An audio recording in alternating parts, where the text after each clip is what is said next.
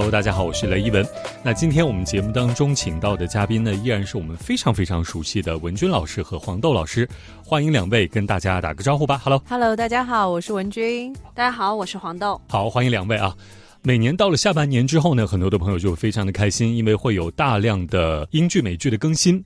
好像我觉得大概是从七八月份开始吧，是不是？没错。呃，像我们这个非常期待，我自己非常期待，想喜欢看的那个美恐。大概是从九月份开始，对以前喜欢看的那个《摩登家庭》啥的，还有什么呃《破产姐妹》啊，《复仇》啊，那是也比较古早的一些剧。秋季档剧集，对秋季档通常都是从八月底，嗯，然后就开始了，对，然后一直要穿到过年之后，差不多第二年的两月份、三月份左右播完这样子，好像是这样的。中间呢会经历他们一个圣诞和新年的假期，很多的朋友那段时间就是说，哎，那两个礼拜断档了。然后呢，很多的朋友就是说，呃，有这个攒剧的习惯啊，就是攒一攒，一个礼拜看一期不行，难受，养肥了再对，养肥了再。好，那今天我们要跟大家推荐的这部剧呢，不是我们跟大家推荐啊，是黄豆老师和文君老师要跟大家推荐。然后刚才也已经强烈的推荐了我这部剧，我看了一下，呃，是到目前为止是第三季，好像每一年推出的时间还不太一样，不像之前我刚才说到的那些剧都是每年很固定的，要么八月开始，要么九月开始。我看了一下这部剧，每一季开始的时间都不同，有六月份，有八月份，有九月份，怎么会这样？呃，应该是最早的时候没有太看好他。哦，给的那个。呃，对，不太不太多是吧？对，第一季的时候没有特别看好他，因为他的卡斯其实，特别是在第一季来说的话，不算是特别，没有算很精彩。呃，不算。Steve Martin 嘛，Steve Martin 是美国的老牌的喜剧男星了。嗯，但是你要说从现在的这个影响力来说，其实还是弱弱一点。他很多时候都是客串一些其他的电影啊、剧集啊这样子。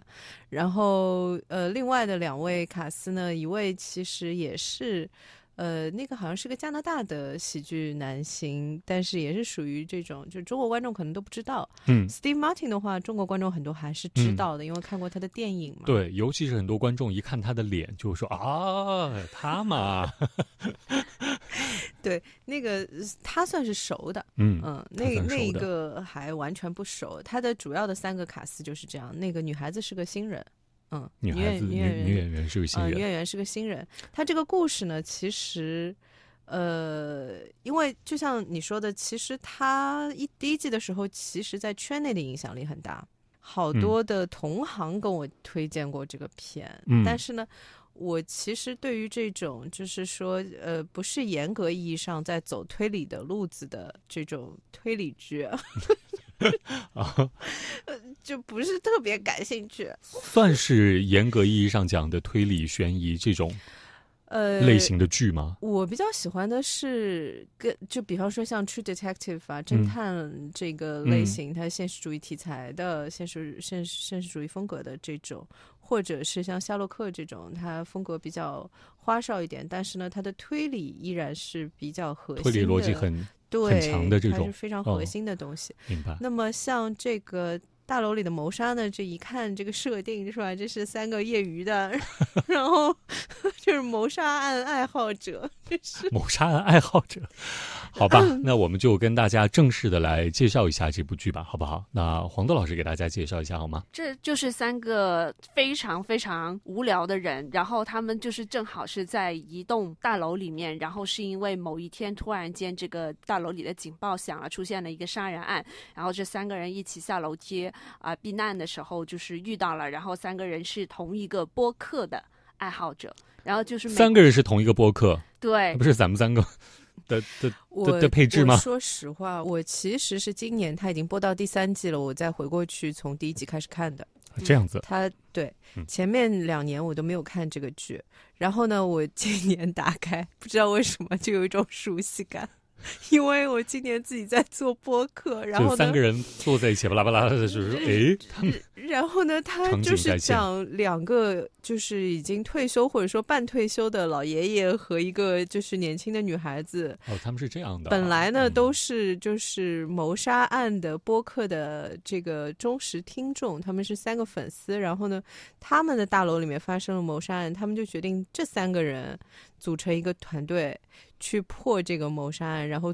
这个破的过程呢，他们三个人决定做一个播客。嗯，然后我不知道为什么我有一种 特别似曾相识的感觉，对，感觉。因为我们现在三个人就是这么 录播客，对。然后，嗯，然后我在看的时候就在想，哈，然后，然后呢，呃，我稍微补充一点，刚才黄豆老师说的那个点。首先呢是两个呃两个问题，其实美剧在过去的几年里面有做这种和谋杀类的播客相关的题材，就特别是主角自己去经营一个谋杀类的一个播客这样的一个主线内容，其实有大概三四部。嗯，就包括这个《Only Murders in the Building》，就是大楼里的谋杀，包括这一部在内。但是呢，他是做的最最成功的。然后美国呢，确实是就是所有的听众都热爱谋杀类的节目。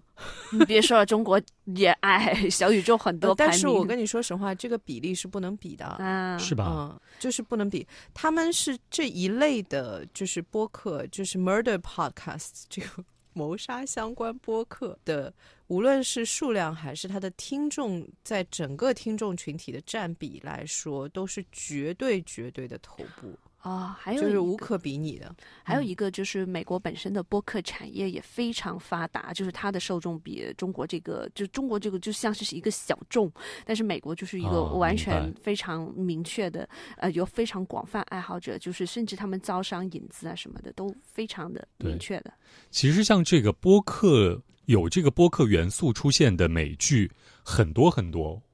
今天我们一讨论，我才回想起来，其实很多的剧集啊、电影里面都有涉及到一些播客的这个因素。对，因为这几年播客就是在美国慢慢兴起了嘛。但是其实还关键还不是这个问题，关键就是。我刚才说的是以谋杀案播客这个主题作为核心，而且是一群主角，就是类似于一起张震讲鬼故事那种，就比比这个更沉浸，就是大家一起去探案的那种实地探案。有的时候觉得有点像那个，就是空中的那种剧本杀的感觉。哎，哎，有点又有点像广播剧了。说实话，有一点其实，嗯，然后。但是不管怎么说，就是我在看这个的时候，因为我其实之前看了另外两部美剧，他们也是讲就是谋杀案的播客，然后是几个人一起做播客的这个这个设定的，设定几乎就是百分之可能六十都是非常接近的这样子。但是这一部确实是无论从他的案件本身，还是他的角色，还是他的主线情节的设计，都是就是观感上最好的。嗯，明白。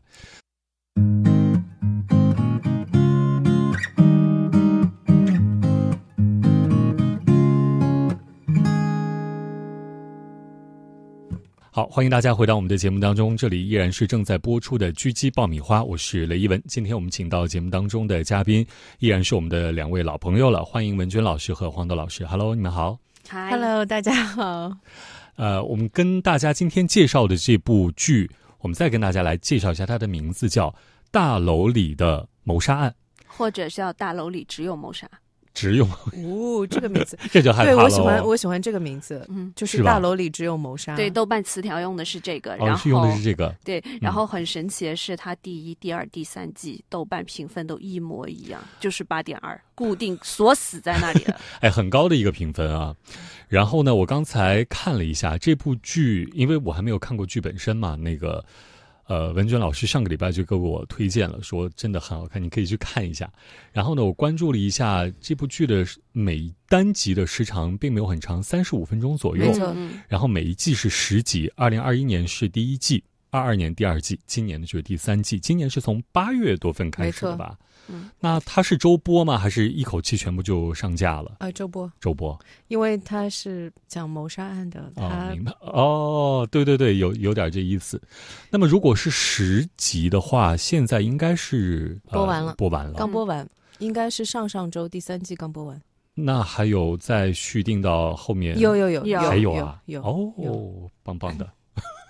它它的结构永远都是说，嗯，开头看第一集看见死人，到第十集又又告诉给你提示一下下一个案子出现了。就是他的受害下一季下一季的剧情就来了，对他除了第一季之外啊，因为第一季是第一季嘛，嗯，就是他的第一季的结尾都是出现了新的死者，然后到第二季，然后你来看说，明白了，每一季都是这样，然后第三季的结尾我们要不要剧透啊？反正又死了个人，就就这样，嗯，而且死了应该是那个就是那个主角就是 Steve Martin 演的那个嘛，他。本身在这个剧里面的角色也是一个演员，然后呢，这个演员就是在十几年前曾经有过一部爆火的这个侦探片，嗯，然后呢，他在那个剧里面有一个替身，然后呢，这个第三季的结尾死的就是他的这个替身演员。然后呢？哎，还有环环相扣了。对，就是第四季来了。第四季来了。而且呢，就是明显，就是说，很明显的倾向是说，别人是不是为了杀他，所以不小心把这个人杀掉了？因为这个人看上去就整个造型啊、身高啊，那个感觉都跟他很像嘛。嗯。那么每一季在季末出现的新的命案，会是下一季整个的一个故事吗？对对，就是，他就线索已经给到你了，就是第。这个也是结尾，这个其实也是为什么我觉得就是他会风格上给我感觉非常像阿加莎的作品，嗯，就是它的结构其实非常非常的经典的那种感觉。的这种类型题材的戏剧作品是吗？嗯，可是阿加莎的作品的话，是不是舞台会比较舞台上呈现的会多一些？它的整个剧作风格也有点像舞台剧，舞台的。非常像舞台剧，因为它本身就是一个封闭环境嘛，它是一栋大楼，明白。那是挺有这个，嗯，the stage is set 那种感觉，就是，呃，它很多都是在同一栋大楼里面的场景，而且它的主场景都是那一些嘛，就是说这个大楼里的住客啊，谁谁谁，就这个剧，其实我个人觉得，如果你要做一个舞台剧版，倒是很方便，嗯，因为听起来都有点像是舞台剧改编出来的。剧集呃的感觉对，但其实不是。但其实然后我去查了一下，就是发现他的编剧确实，这个编剧是在舞台剧行业里面工作了几十年的一个编剧。嗯，这样子。所以想问一下文娟老师，就是从编剧这个工种来说的话，做舞台剧的编剧和做影视剧的编剧，他会相似吗？一样吗？还是完全其实是两种？其实是两种。我也觉得，但是不太。但是好的编剧其实应该都可以写，应该都可以写。它的规则会有比较大的差别，特别是台词上面。是因为舞台剧很多时候是要依赖台词来叙事的嘛，嗯，你的手法比较少嘛。那电影的话正好相反。电影我们原来都有规定说，你的台词因为商业片嘛，就是你的台词最好单段不要超过多少字。这样哦，是这样子。对，因为太长的话，就是镜头上比较难处理。那不可能，他一直就是镜头怼着这个，嗯，又不是所有人都是梁朝伟，是吧？嗯，就我又想起《无名》里面他那段长镜头嘛。嗯。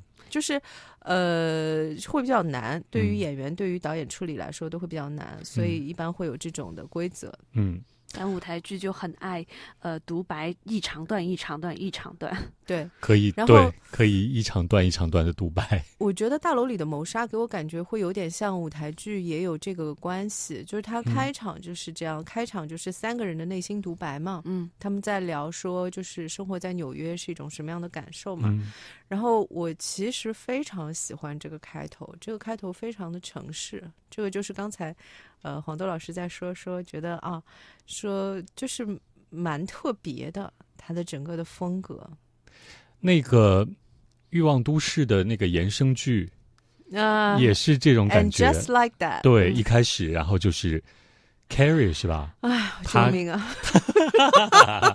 他也是开一个那个播客节目，然后三个人一起聊在纽约的生活，这种感觉。因为他们的编剧确实是擅长写这种的台词，嗯，就是擅长写这种又很生活又很落地，然后呢又有一点小小小隐私，嗯，方向，嗯，然后但是呢又就是很贴近所有的观众的这种台词，是整个就是原来欲望都市的这一组。组编剧就最擅擅长的就是这种台词嘛。因为《欲望都市》里面很多名场面都是他们四个人坐在那边在喝下午茶，你记得 唠出来各种就是在吃早饭啊，在喝下午茶，各种最好看的永远都是那一些的戏。然后他到了衍生剧里面啊，依然是这些，就是他发挥的非常好。嗯，是的。那黄豆老师三季也都刷完了，嗯，呃，也是从第一季开始。对，这样刷下来的，你是一口气刷了三季，还是每年都在追？没有，我也是一口气看完的，因为我一开始看的时候，第一季。第一打开第一集瞅了一眼，因为它最核心的东西还没出来嘛，我就冷漠关掉。然后后面是他说我想谈聊这个选题，然后他说你看吧，你看完了一整季再说。然后我就真的是先把第一季看完了之后，我就说哦是蛮有意思的。我依然坚持我最喜欢的是第一季，因为他所有的主创的想法，他所有主创想要创新的点。我感觉都放在了第一季是让我眼前一亮的，啊，我尤其喜欢第一季和第二季的第六集。就每，我现在考察这部片，考察这个戏的一个核心就是说，我看一下第二、第六集和第八集做的好不好。因为第八集的核心就是说，我要开始给你解谜了。他们主创自己都吐槽说，十集一季对吧？对，但是我通常第八集才开始干活儿。那前面。前面七集在在干啥？就是各种铺垫，展开他们三个人的生活这样子。那第六集的话，通常他们都会有一个炫技，或者是说，呃，做一点不一样的。那第一季第六集是他的剪辑，或者是他的整个场景展示，是从一个聋人的角度去去展示的。所以在那一集里面，所有人都不说话，就是不是打手势，就是说是只有配乐。嗯，就所以就是那是他的意思是说没有。那个台词是没有声音的，他是从一个聋哑人的视角视角去看这个世界的，嗯，是没有声音的，大部分时间都是没有声音，很特别，很有意思。嗯，就就就像你说的，就很像阿加莎的一点，就是说他确实是人物驱动的，他会有专门的一集给某一个人物去让他去讲他的故事。嗯，这个点上我要说一下啊，嗯，我不知道我们这一集还有没有时间了啊。我要说一下的是什么？就是通常推理类的，就是两种类型。一种类型就是我刚才说的，这个是强推理，以推理本身作为核心的。观众看的就是说，它的整个案件到底是个什么样的一个过程？这个当中有哪些线索是假的？有哪些线索是真的？到底发生了什么？观众看的是这个。阿加莎的类型是不是这个方向的？他是走的角色，就是你爱的是里面的角色的特点，这些角色的人物，他作案的动机是什么？他为什么会这么干？他为什么会出现在这个地方？这个人有意思的地方是什么？就你看的是这些，所以就是我其实第一季的时候，大概第二集还是第三集就猜到了谁是凶手，然后，但是这也不影响我看猜中了吗？猜中了啊！这个作为编剧还是比较好猜的。我下次告诉你是怎么猜。对，这一集也可以留一个悬念。我告诉你怎么猜。我跟你说，就一猜就中。真的吗？一猜就中，这是编剧的技巧了。哎，因为很多剧或者电影或者啥的，大家会觉得说，哦，是他，结果看着看着不是他，是他，然后说，嗯，也不是他，就很好猜。所以你们不会有这种困扰是吧？一眼锁定就是他。对我通常是看进度条，每次他们说他们很喜欢搞一个假的悬念，在倒数的第二三集，就说抓到了，抓到了，凶手就是他。然后我就说进度条告诉我不是这样的，因为你后面还有两集嘛。对你永远都是看进度条，看他还有反转，然后你这个时候其实也会很期待。好。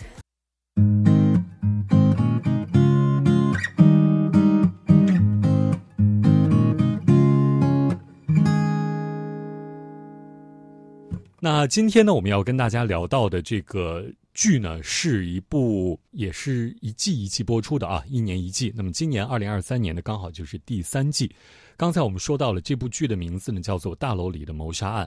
之前的一期呢，黄豆老师也跟大家介绍了，在豆瓣上这部剧的就是正式的名字啊，叫做《大楼里只有谋杀》。这个听起来好像立刻那个嗯 feel 就来了。大楼里只有谋杀，只有谋杀。呃，想问一下两位老师，这三部剧当中，只有这三位住客大楼里的住客，他们的角色是相对来说是固定的，对吧？呃，然后其他的角色都是在变化的吗？对，他们每一呃，他们大楼里的住客基本上每一季都还是固定的演员，嗯，呃，除了有人死了，就是呃，其他的就是他会有一些蛮有趣的点，是说，比方说第一季的时候，他的那个 penthouse 就是最最贵的那套顶楼的房子，嗯，呃，就是 Sting。嗯，然后 Sting，呃，Sting 还曾经是他们第一季的时候的嫌嫌疑人 啊，是是是吗？他们有很多神奇的人来客串。哦，明白了。然后第二季的时候是那个嘛，呃，那个女孩子 Amy Schumer，呃呃，叫什么 Schumer？对，也是一个喜剧女演员。Amy Schumer 也是个蛮有名的呃喜剧方向的女演员。她是那个，就是他们不是三个主要演员嘛？嗯，她是那一个，就是加拿大的那个喜剧男星，嗯，是 Amy Schumer 的 writer。啊，他是他组里面的，就是因为舒默之前有一个叫什么的一个剧，反正，然后他是他的那个比较主要的一个一个编剧，嗯，写手，对，嗯，然后第三季其实 Penthouse 里面呢是蚁人的那个那个 扮演者，但是呢，他同时也是死者。对，第三季的两个新角色都非常厉害，一个是梅姨，一个是蚁人。梅姨还蛮惊喜的啊！啊，第三季看到梅姨真的心情好好。梅老师，但是从这个老师，从从这个角度来说，其实就是第三季的时候有一段时间是他有嫌疑嘛，嗯，他的那个角色有嫌疑。他演的是一个，首先想要再夸一下他，他的演技真的，我跟你说，他任何的角色真的就是无比的贴服的感觉，就像穿一件衣服。就而且是那种高定的，就完全按照你的尺码定制的那种感觉。他演任何的角色，你是看不到这个演员本身的，嗯，你看到的就是那个角色。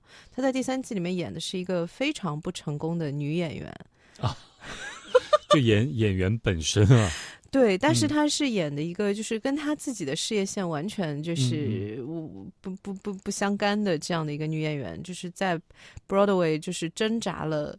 很多很多年，一直到这个年龄了，都没有能够就是有一部的成功的作品，这样的一个女演员，永远都是跑龙套的。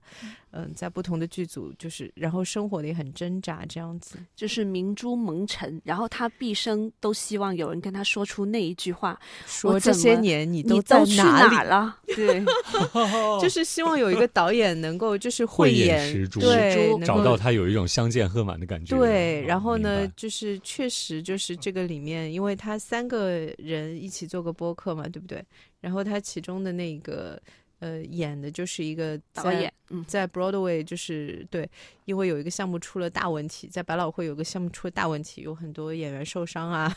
或者是死了，就是大问题。然后就是已经十年就是没有戏找他导了，然后他就因为做了这个播客，然后出名了，然后就有戏了，有 戏了。然后来的就是梅姨演的那个女演员来应征嘛。然后他说的就是那句话，说这些年，Where 对，Where have you been all these years？然后哇，那感觉真的很好。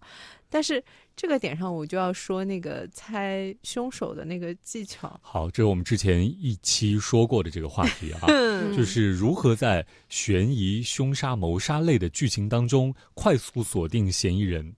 对，像其实呢，不好意思，这个非常行业，这个猜法非常行业，一点不浪漫。哦，电影和电视剧还有区别吗？电影和电视剧有区别。如果这是个电影，你看到梅姨，你就要强烈怀疑是不是他是凶手。因为这么大的咖都来，因为这么大的咖，如果他不是主角，就是他不是男主女主，如果他不是主角，那他就很有可能是反一，嗯，这是非常关键的反面一号角色啊，嗯。如果是低于这个低于这个 level 的角色，他可能就不会接了。确实是。所以，如果是电影项目呢，你看到这么大的咖，但是他又不是主角，然后这又是个谋杀案的这个片，那你就要觉得说大概率就是他了。嗯，其实有。电视剧里面，我当时就是想说，呃，有一个最明显开端，里面让人猜就是爆炸案里为什么是谁的时候，大家所有人第一锁定的就是黄觉演的那个出租车司机，就是因为这如果不是个关键角色的话，为什么是让黄觉去演这个？对，就是剧的猜法呢就不一样。剧的猜法呢是这样子的，因为剧的话呢，说实话，就是一方面也没有那么大的。就不够那个钱，所以呢，就是他如果要做反一呢，他就几乎，比方说你是十集一季的话，他可能要出现个将近八集这样子才行。那这个对于剧的成本来说就有点高，其实说实话。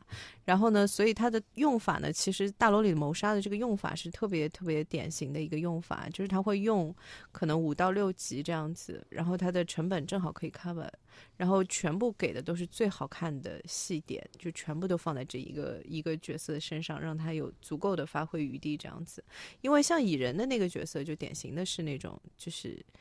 因为他是死者了，两集两集不能再多，就就典型是来客串的嘛，你知道我的意思吗？然后他们而且还有一个很有趣的点是，他们每一季的这个 Penthouse 这个角色永远就是就出现这两集，嗯，是吗？对，相对的位置会比较固定在，对，就是他的戏量就是这两集。然后呢，他们之前那一个就是第一季的 Sting 嘛，就出现了两集，然后第二季的时候是 Amy Schumer 嘛，Amy Schumer 也差不多就出现一集好像。嗯，就是这样子。然后到第三季的时候呢，就是蚁人的那个男主，然后他就出现了大概差不多两三集这样子，因为他是死者嘛，戏份多一点，回忆的戏份会相对多一点，但是也没有那么多其实。然后就就这样的一个戏量。然后梅姨呢，我当时看到我就知道，嗯，肯定不可能是他是凶手，因为说实话就是用用不起八集戏，哦，让他。你知道我为什么？这不太可能，就是可能撑死了能用个六集就已经不错了。那么，但是这个呢，不是还不是决定性的因素。嗯，呃，第三季其实会比较难猜。第一季的时候，我基本上真的就是第二季还是第三季，就这个角色一出现，我就知道是他，他是凶手。为什么呢？是这样子的，第一季的时候呢，主要的角色就是那三个角色嘛，就是决定组成一个小分队一起去探案的这样的三个角色。那么在这三个角色以外，如果你们认真去看的话，它是一个封闭环境。嗯，首先就是这个大楼里的住客肯定是要交代的，要一个一个交代这样子。但是呢，戏份都没有达到，就是像这个新出现的角色这么多的戏份。啊，你是从戏份去考量的？对我中断猜是他也是因为戏份。他们剧对，他们剧集类的项目呢，一般都不会找就是说大咖的演员来演，就是反一的角色的，都不会演。就是一方面是成本，一方面演员的。形象还是什么的问题吗？呃，太显眼，是的，太容易猜。就是在剧集来说，它太显眼了，明白？太跳了。嗯。然后还有一个问题，当然就是我刚才说这个成本问题，最现实的问题，钱的问题。对，就是因为反一，说实话，戏也很多的，就是这个戏肯定是不少的。嗯。那么他们通常都会找，就是说像我看到的这个角色，就是比较比较典型。为什么呢？就是说他是和其中的一个主角。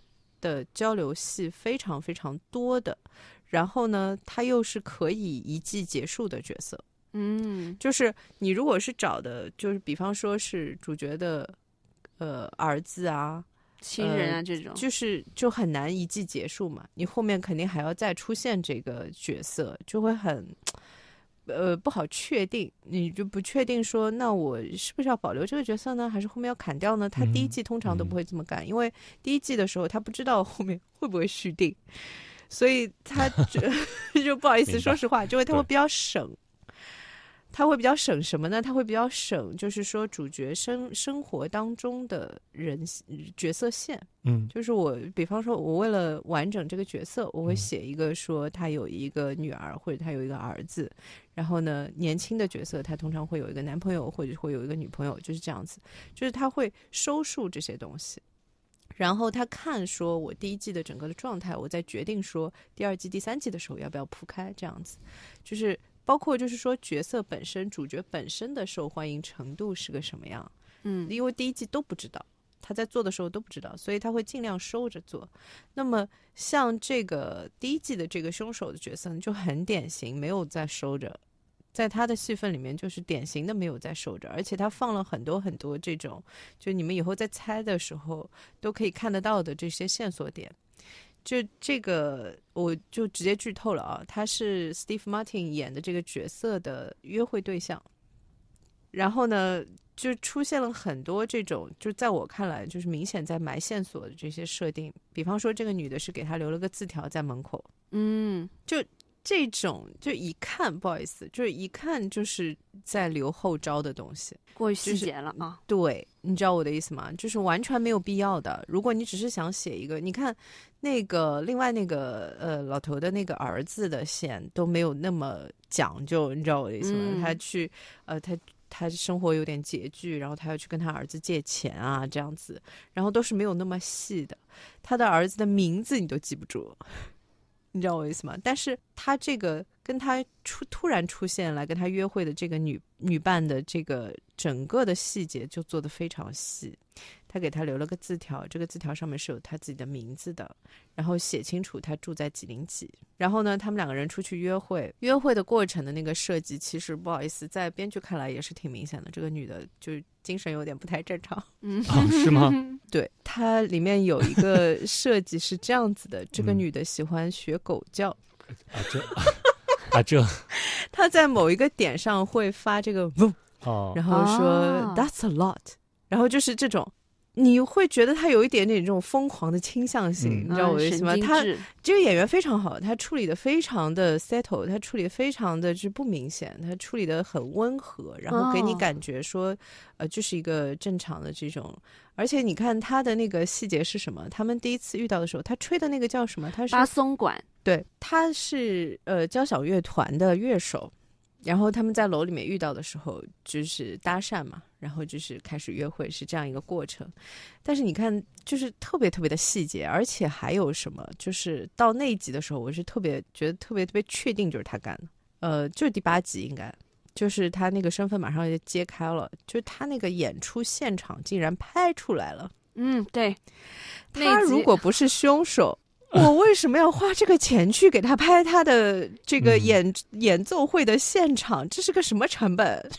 对，这是一个，就是教你如何从制片或者是从成本算计的角度去看。这个一看就是啊，这个女的绝对就绝对就是她。对，为什么我说第八集他们很喜欢在第八集搞事情？就是因为第八集他会给你一个重点的线索，或者是说告诉你，哎，关键就是这节课了，同学们上课就那种。哦，原来是这样啊！嗯，我其实突然觉得说，我们其实也可以考虑开一个谋杀案的播客，我看肯定有观众喜欢。大家肯定是比较喜欢这一个类型的剧的，因为从精神上、感官上就会比较比较吸引人。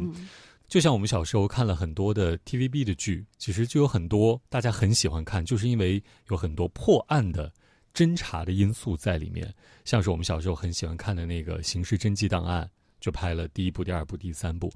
后来又拍的那个《见证实录》，《见证实录》是拍了喜冤录什么的，对，《洗冤录》什么的，也都是这种很有悬疑色彩的这个因素在里面、元素在里面，所以大家也是非常喜欢看这一个类型，所以说不定哦。受众会很很很广哦，很多。就就我总结一下，就是嗯，文俊老师讲的，就是说，第一是从就是戏份上来看，第二就是从预算场景上来看。就我还有一个，你刚才提到 TVB 的时候，其实 TVB 的编剧也很，或者说导演也给的线索非常充分。有的时候他会额外给那个人一个眼神，一个动作。哎，有的时候你就想说，为什么他会细节到拍这个东西？那差不多就是你该咯噔一下了，你该起疑心了。而且 TVB 剧里面的眼神和动作超明显的，我感觉，嗯，就是那眼神一定要飘起来，那动作一定要大到引起你注意的那种。对，然后你看，其实他第二季、第三季就没有第一季这么明显，是吗？嗯，他们是根据第一季的这个播出的市场的反馈来。有有调整吗？还是一方面，一方面角色全都铺开了嘛？啊，铺开了，而且第二季死的是他们大楼的那个，应该管理管也不是呃，对，就是他们大楼是有这种，就是类似于我们这业主委员会，业主委员会，他是业主委员会的主席这样子，然后呢，就就死了，而且他跟那个就这三个主角里面，其中有一个是一直不对付的。就是他那只鹦鹉会骂骂这个，就会点名骂这个人。鹦鹉会骂人，就是第二季是他铺开了很多线索，但是一直不给你正经破案，很有意思。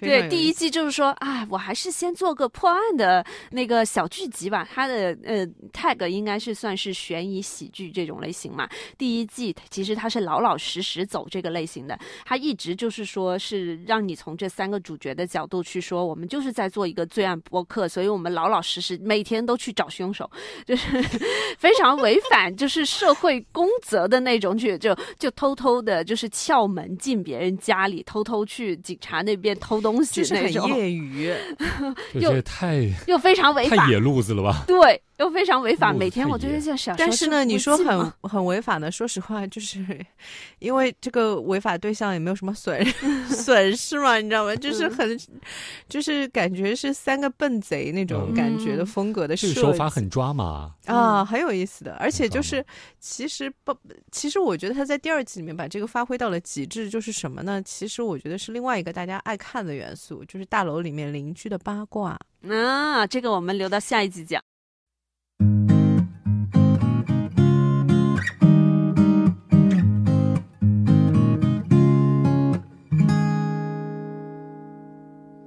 呃，我在看这个点的时候，我就在想啊，怪不得这个剧集那么受欢迎啊！就是说实话，因为它第一季的时候，其实就像黄豆老师刚才在说，就是它是比较严格的在走这种就是谋杀推理剧的套路，然后到了第二季的时候呢，它就更就就。奔放了那个状态，就是全都是在讲说谁谁谁家发生了什么事情，所以他们家有可能会对这个业主委员会的这个主席会干什么，谁谁谁家其实在发生什么事情。第二季的时候全在讲这个，给大家各种有可能性的满足了猜测。对的，对。好，我们今天跟大家介绍的这部剧呢，叫做《大楼里的谋杀案》。那它的其他的一些翻译的名称呢，刚才黄豆老师也介绍过啊。我们现在看到的这个比较官方的译名叫做《大楼里只有谋杀》。那么这部剧呢，是从二零二一年，也就是前年开始，每年一季。那么今年呢是第三季。然后我想问一下那个两位老师，我刚才看到这部剧的那个剧情类型的标签的时候，有看到一个喜剧的元素。这部剧里面也在这个呃悬疑谋杀的这样的一个主题之下，也是有喜剧元素在里面吗？还是一个比较？有是的，不然呢？没有喜剧的话，那个家长里短也不够好笑了。没有他，他们本身也是比较擅长这个，就是呃，对，因为 Steve Martin 本来就是喜剧出道的嘛，然后那个跟他合作的那个另外的那位男演员，其实也是加拿大非常有名的一位喜剧演员。然后，呃，基本上我觉得他们走的就是这种有点吓唬人，但是呢，主要就是很搞笑这种路子。其实，在剧集类里面来说非常好，嗯，因为它其实很接近合家欢，嗯嗯，而且它这两个悬疑加喜剧可以叠加出很多不同的玩法，就是说，你看它就准备。就是每一季的配比都不一样啊？是吗？可以这么说，但是我的感觉其实为什么我一直觉得它像舞台剧的感觉啊？就是它的手法上面一直都不偷懒的，嗯，就是它每一季都给你不同的看点，嗯，就是像我刚才说的，就是它会把好看的东西做的很足。每一季都不一样，但是他每一季都会给的很足。第三季就不用说了，因为梅姨在嘛，就是有大量的这种舞台表演啊，然后音乐剧表演，哇，那个真看的很爽。然后他自己本人上吗？啊，是本人上。就是所以很推荐，就是我刚才跟黄豆在说，我说啊，这个太值回票价了，免费可以看梅姨。哎，他之前演的那个电影叫什么来着？妈妈咪呀，妈妈咪呀吗？跑调天后啊，哦，对吧？也也好像有他自己在舞台上他很厉害，他真的非常非常厉害，他的就各方面真的是。我还开玩笑就说他接这部戏是因为他还有一个音乐剧梦吗？也许也也许有吧，因为很多的演员他们都有再重新回到舞台上去表演的这种欲望嘛。嗯，哎，前几年的那个《大小谎言》里面他也有客串过一点儿。嗯，他这几年都有会去偶尔客串一下剧集类的。但是一定要是比较好的嘛，嗯嗯，然后《大小谎言》，因为 因为我是他的粉丝，所以也是看了，然后就蛮有趣的。我我经常会看到他们演员有这种，就是在访谈的时候会聊到，就是说像梅姨这样的演员来了现场，然后演员都不是在工作，都是在追星。我觉得演员们跟他 合作应该也会有点紧张，挺有压力的吧。啊，这么大咖的，肯定演技又这么过硬的，特别搞笑，好吓人的。然后现场都在，我们要不要去要个签名啊？这样子就是会觉得很傻，但是呢，就是又觉得哎呀，错过这个机会也不太好。然后就是就很可爱。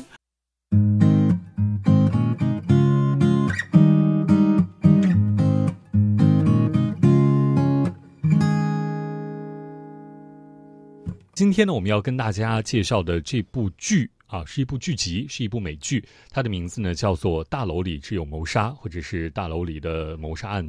二零二一年开始第一季的播出，一年一季。那么今年是第三季。到目前为止呢，这部剧已经全部的播完了。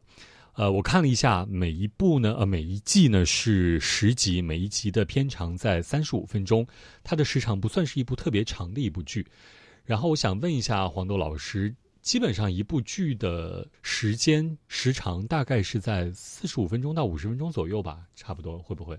那这部剧的时间三十五分钟，好像稍微短一点啊。这是文君老师回答。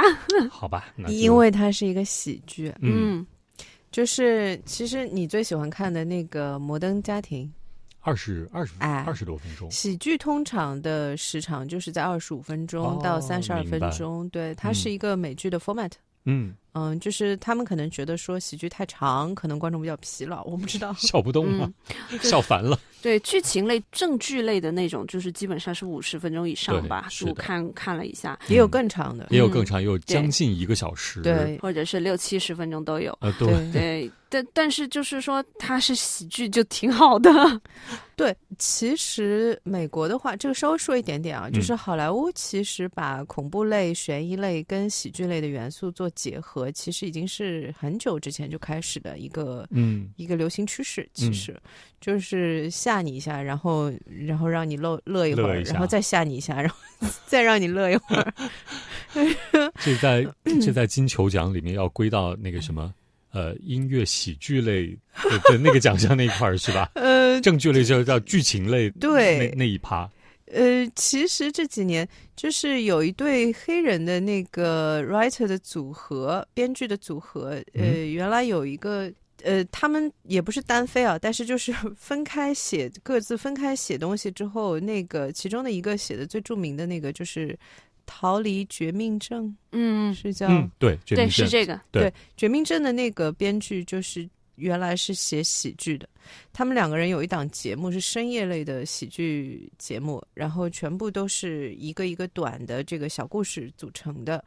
但是《绝命镇》其实是严格意义上的喜剧，呃，不好意思，严格意义上的恐怖片嘛，就跟那个我记得叫什么《Us》，那个是同一个编编剧写的，是不是？对，他就是一定要写黑人的元素的，呃，对呃对，好，非洲裔元素的这些。哎呦，你很你很正确的吗？你 很政治敏感的吗？措辞是严谨一点。有色人种不是对有色人种，就是就是美国会比较敏感这个事情。对，然后他选的话题确实都是种族相关，就是种族问题相关的话题。因为《绝命镇》就是很典型的这个类型嘛。但《绝命镇》其实是个严格意义上就是恐怖片的类型。呃，然后跟他搭档的那一位呢，就是写了那个《阴阳界》。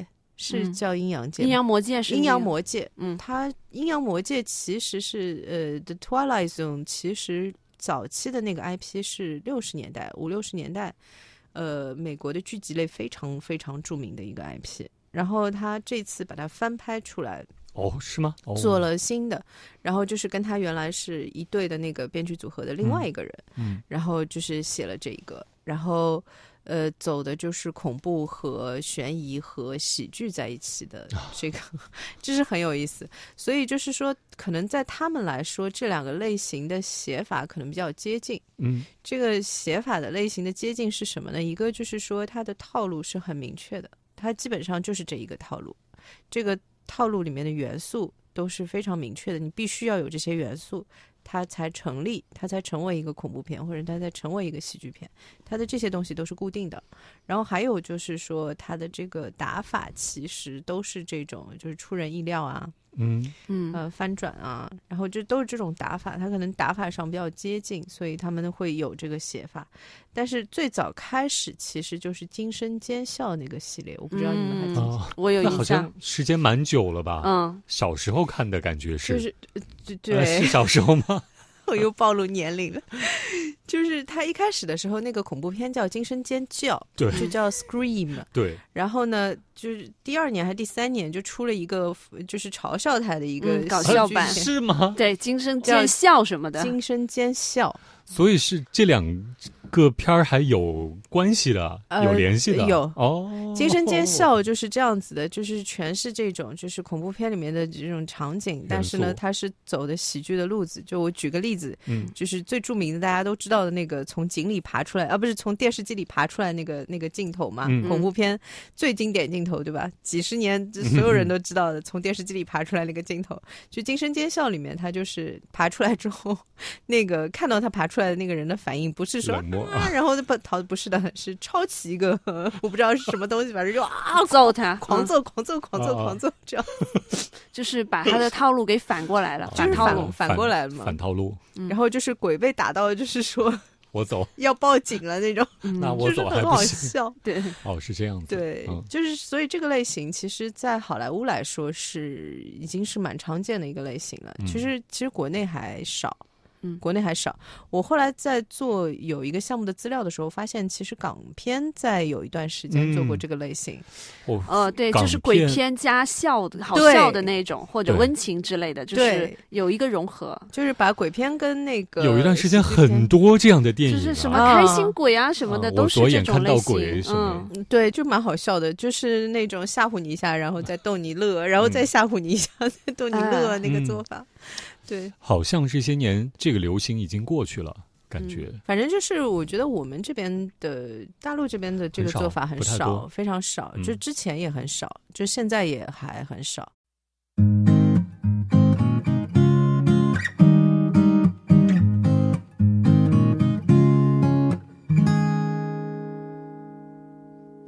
然后回过来讲，就是《大楼里只有谋杀》这个剧，其实它就是比较典型，它把喜剧跟这个悬疑的元素。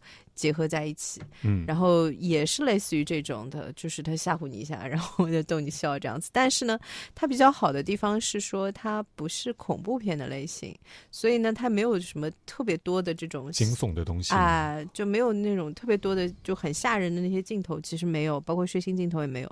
这个是为什么？我说其实还蛮合家欢的类型。嗯 嗯，我我就在想，因为都有这个谋杀的元素在里面，如果合家欢的话，它它不。分级的吗？他没有评级的吗？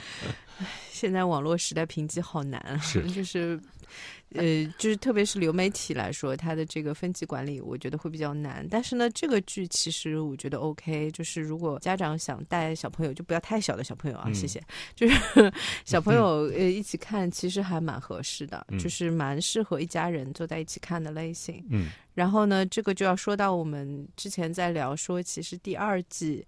它第一季其实严格意义上的这种和阿加莎的风格比较接近的这种罪案剧嘛，然后到了第二季呢，就换了个打法，嗯，但是呢，也是就是广大观众 喜闻乐见的元素，就是开始讲大楼里的八卦了。哦，我觉得这个一定要穿插在里面 才好看。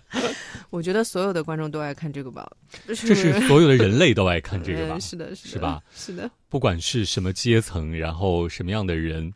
大人、小孩儿，然后就是大家天生这是人性天生的东西。而且八卦本质上来说也是一种探秘，其实这和悬疑有一种异曲相关的说，就是你在找答案，寻找一个答案，就是窥私的那种感觉嘛。然后我在某一段时间其实有做过一个类似的思考，嗯。就有过这种思路，因为我们那个小区就是一栋楼里面有大概让我算看，要将近几十户、四十户这样子的一个一个住客，这数量很多嘛。而且就是我们那栋楼正好是这个小区里面就是大户型的类型的，这个就是每一户其他的人也不少。哇，文娟老师家住的是大户型，get 了。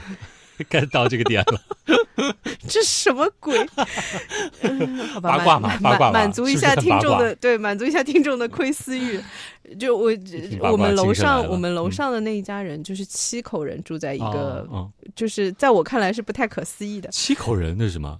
呃，夫妻俩，然后还有应该三老人，嗯。呃，小孩儿，然后阿姨什么阿姨对，然后就七口人住在一个一套房子里，然后我当时都觉得有点不太可思议，因为他比呃人家合租的这个还要多人数还要多。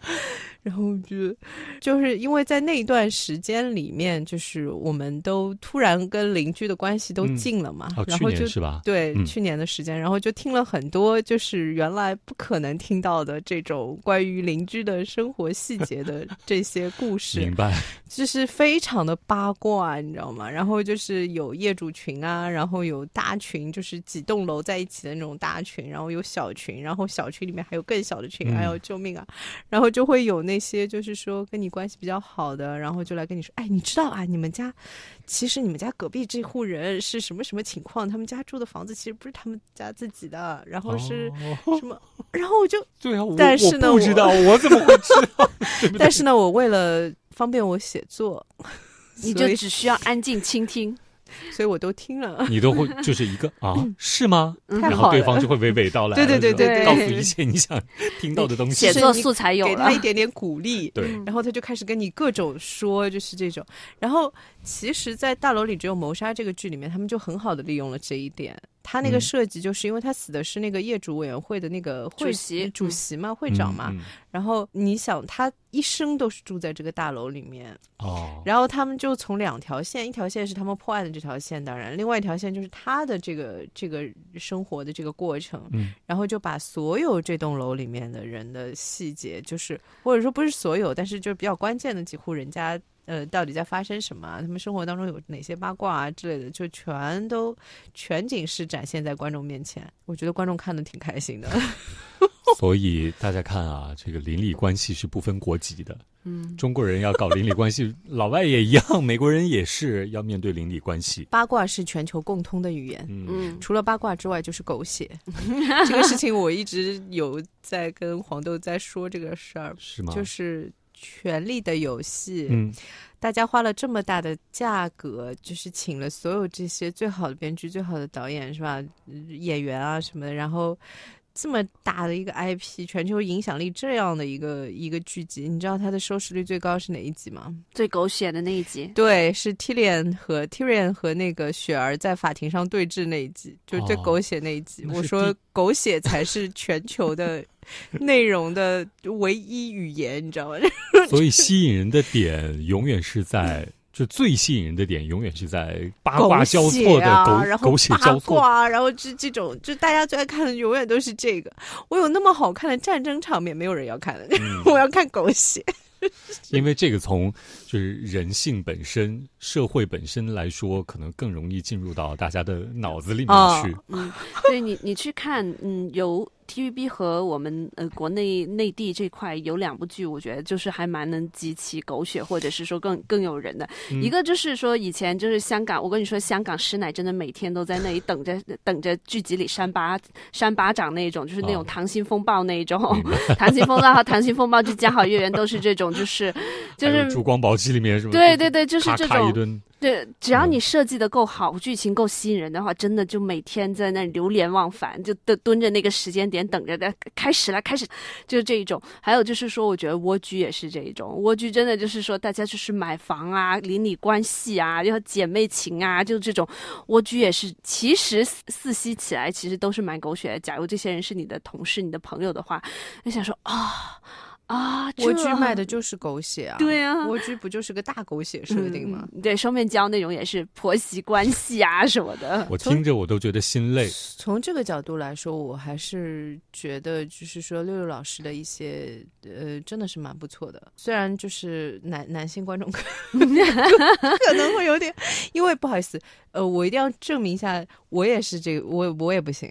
我 我这方面也不行，就是因为我跟我婆婆的？关系无比的正常，就是完全不存在这种，就是然后我也写不了，嗯，就你要让我写，就是婆媳之间怎么样沟通。现实当中没有给你提供这块土壤是吧？没有，没有给我提供任何的素材。没有，我跟我婆婆出去，人家都以为那是我妈，不是不是的。我跟你说，她最容易激化的一个点，必须得大家住一起。你去思考，双面胶蜗居全是大家住的太近，就是因为住在一起才有才容易有这种事情。只是单独住的话就没有这些事儿，所以其实像一栋大楼里面的八卦就很好写，就是因为大家靠太近。你想想看，他们第一集的时候整天都在投诉什么啊？就是因为这个人的说他什么过敏，我们所有人都开不了壁炉。然后我觉得这个人天天在那那里呃这这演奏，好烦。你看，就是因为每个人的空间靠得太近了，你做什么事情我是被迫接收的，由不得我。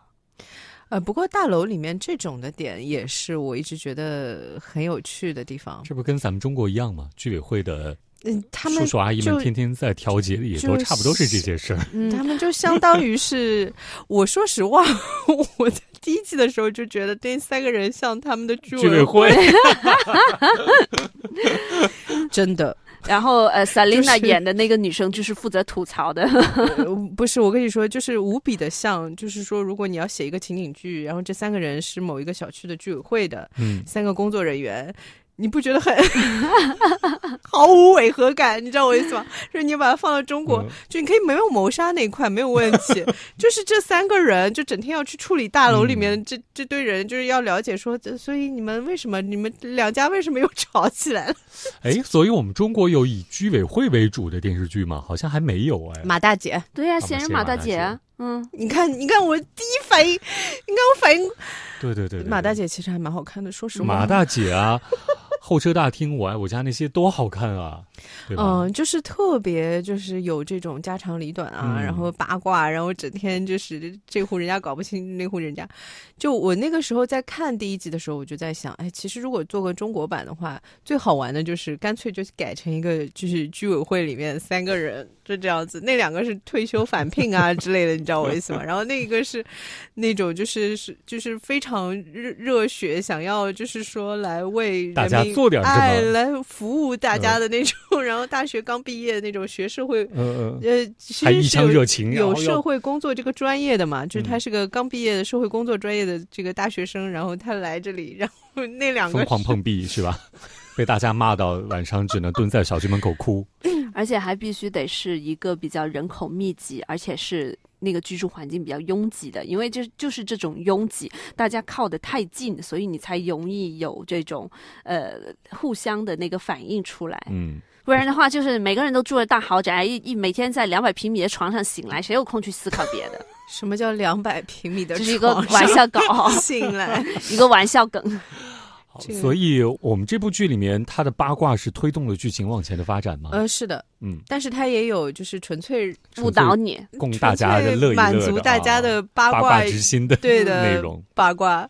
然后就蛮有意思的，我觉得他其实他的生活气息是我很喜欢的。比方说，他会真的有，就是说第一季里面，他们其实有另外一个一一组的反派嘛，就是当年的那个女孩子从大楼上面摔下去，其实是那个大楼里面有一家的住户的儿子干的这个事情，但他不是故意的，他不是故意把那个女孩子推下去的。但是呢，这个事情最后的那个。呃，凶手呢是误判了，就是说判的是大楼管理员的工作人员或大楼管理员的儿子就被抓了。他们四个人本来都是就是一起玩的四个年轻人，结果另外一个女孩子，嗯，就是掉下去了嘛，然后就出了这个事情。然后呢，这个当时不小心把他推下去的那个男孩子就是那个聋哑人，嗯，然后呢，他的父亲呢也是这个大楼里面就是很多年的一个住客，他是开一个。卖炸鸡的，对，什么什么 chicken，反正，嗯，然后，嗯，但那个是他表面上的生意，他还有一个台底下的生意，是 盗墓，盗墓，就是真的是 literally 盗墓，就是把那个死者的那个首饰，哦，首饰偷偷的偷出来，然后卖掉。他们是这样，他们就是发现了那个大楼里的一个秘密通道，这个秘密通道呢，是从其中的一个男主的。家里的卫生间的一个墙，它是假装那个是一个装饰，就是我们不是有的时候会做那种，就是下面用木板封起来这样子，就是那种装饰的那个感觉。它那个木板其实可以移开的，然后后面有个暗门，然后你就可以走进去。那个暗道，然后是几乎每一家人都可以看得到的，都可以偷看那一家人里面在发生什么，就严格意义上满足了观众的窥私欲望。然后他就是看到这个反派，就是。因为这场戏是我比较喜欢的，就是说他看到说，其实他跟他儿子吵得比较厉害，然后呢，就是说他儿子会觉得说，其实我当年根本就没有想你把这个，因为是个意外嘛，就是根本就没有希望说你把这件事情压下来啊，就是栽赃到别人头上，根本就没有这个想法。就是他会有这种真的是很私密，然后就是很真情流露的这种对话的部分，嗯，然后也有这种很香艳的部分，就是满足了观众的不同的窥私欲，嗯，就蛮有意思的。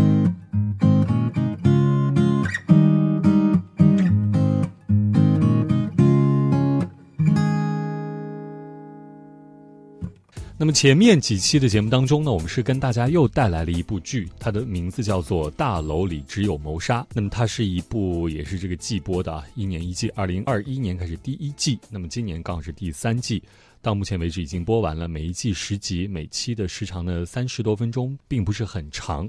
然后呢，之前有一期我们也问过两位老师啊，为什么这部剧的这个时间锁定在三十五分钟左右？那么文军老师和黄导老师也介绍过了，因为有这个喜剧的元素在其中，是吧？那么好像确实是说到这个问题，我才有反应过来，说好像确实包含有喜剧元素的这个剧集，它每一集单集的片长并不会很长。对，就是因为我们传统就无论它是不是情景剧嘛，嗯，情景剧其实会更短一点点，大概是在二十二分钟左右。它的 format，如果你是像就是像摩登家庭啊这种，就是它是剧情感的这种连贯剧情感的，就是通常就是在二十五分钟。然后有的时候也有三十二分钟这种的，就是像大楼里只有谋杀，它就是三十二分钟的这个 format，还是这个点，就是觉得可能就是喜剧梗玩的太久，但可能大家有点疲劳，就是笑太久了，有点累。对，不要太累这样子。好像很多剧都是最后一集会稍微的长一丢丢，也有对，会吗？他们有的时候会做那种上下集，对，呃，对，这个就是要看了，就是因为它。即使是情景剧，其实有的时候也会这样，就是他会把剧情跟上一集就是强关联连起来，然后做成一个完整的这样的一集的故事，或者是两集的故事，这样子就也蛮有趣的。大楼里只有谋杀呢，其实它的这个 format，我觉得作为它的悬疑感的本身来说也很友好，因为正好就是够他把这一集想要讲的线索讲完，然后这一集结束这样子，就是不会从写作的角度来说也不会太累，观众看的角度也不会太累，因为他每一集需要接收的新的信息没有那么多。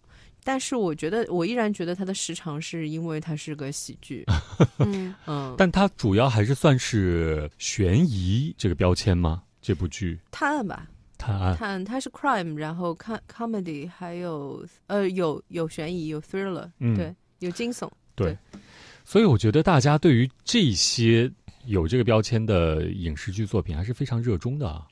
啊，是啊，就是美国观众尤其热热衷这个。小时候我们就是看 TVB，之前说到很多刑事侦缉档案啊、见证实录什么的，然后长大就是看看美剧。呃，严格如果是从探案的那个呃剧集类的 format 的话，你就可以看得到这个差别。嗯。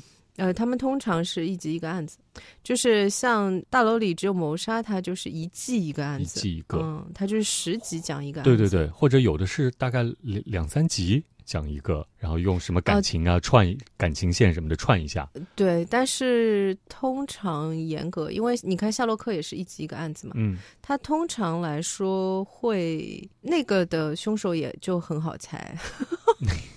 因为就他肯定是那一集，基本上来说啊，主要就是那一集出现的角色嘛。嗯，你就就可以拉个单子，就是哪个演员是之前没有出现过的，这一集刚出现的 角色。特别是如果这个呃角色和现有的主要角色还有点什么关系，比方说他是谁谁谁的前女友啊，谁谁谁，就是这种就更明显，就肯定就是他。嗯。完了，你这样说，我觉得犯罪心理挺好的。好歹大家也是都不知道凶手，到后面根据线索才猜得出来，就是说应该去搜查哪一批人罢了。我记得那个时候日剧做过一个很有意思的设计，然后也是喜剧感的，就是史上最没有用的侦探。嗯，然后他是这样子，他是他是这样子，他其实是呃前一分钟还是前三分钟就已经说出了真凶。嗯，然后呢，观众也已经知道了。然后他是花后面二十分钟时间，就是非要就是走其他的线索，然后给你拖到底啊，然后再走回来说，呃，其实就还是这个人干的。哎，去年看了一部这个美剧，叫什么来着？我忘记了，也是讲这个谋杀、凶杀什么的，就是根据美国史上一个连环杀手的那个案件改编的。哦我知道。就是那个男生都是谋害同性的那个案件，他就是在第一集告诉了大家凶手就是他，然后他都用什么样的作案手法，然后后面的很多集都是在解构他的从小到大的这个人生的成长经历啊，然后以及他的这个社交带来的对他的成长影响带来的改变什么的。这个是真实案件做的吧？对对对，叫什么来着？我真的忘记了。那个男生就是以前演美恐的那个一个一个男演员，因为我之前很喜欢的那个空姐，那个我不知道中我不知道中文叫什么，flight attendant，嗯，那个就是大陆酒店的那个男主在里面演的是凶手嘛，演的是反派嘛，嗯，然后他那个也是就是一季讲一个案件，嗯，然后那个也是喜剧类的，嗯，我不知道可能因为就是这样子的话，就是可能对观众比较友好一点，我觉得他这个 format。更多的是这种方向，有它的优势吧？是不是？观众无论哪一集切进来都能看下去。然后，其实我们之前想要聊，就是大楼里只有谋杀的点，还有一个点就是说，因为它其实是近几年特别来说，就近几年那么多的，就是谋杀题材的美剧里面来说，它是比较经典的风格的。这个风格就是从阿加莎的这个这个系列开始到现在，嗯，就是其实这几年还比较少见，说实话，就是这种就是又是走。展开角色命运啊，展开就是观众喜欢看的，其实这些角色，而不是推理本身。然后，因为我们刚才说的另外那个类型，就是一一集一个案件，一集一个案件呢，它其实基本上还是以推理本身嗯为主要的就是观众的看点的。那像他们这种，就是说你其实喜欢的是每一个角色，然后你慢慢的把每一个角色的这个命运铺开的这种写法。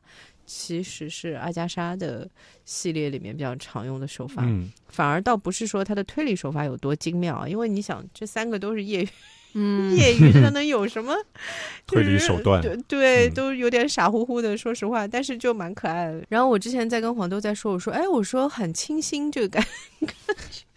因为已经很多年没有人做这种严格意义上，其实阿加莎的这种风格的，特别是剧集去走这个路子很少见。嗯，因为基本上都是走的另外那个路子，就是像你说夏洛特也好啊，包括像你刚才说的，他通常按照真实案件来走的。很多都是严格从推理的这条线去铺开的这种的方向，就是很少有这种，就是从角色的可爱程度、角色的这种 复杂程度去去铺开去做铺垫的。因为阿加莎其实她最早的时候出名的是两个元素嘛，一个元素就是说她第一次把凶手写的这么立体，嗯，就这个凶手的动机铺的特别特别的完整。然后通常 死者都是不太受人待见的类型。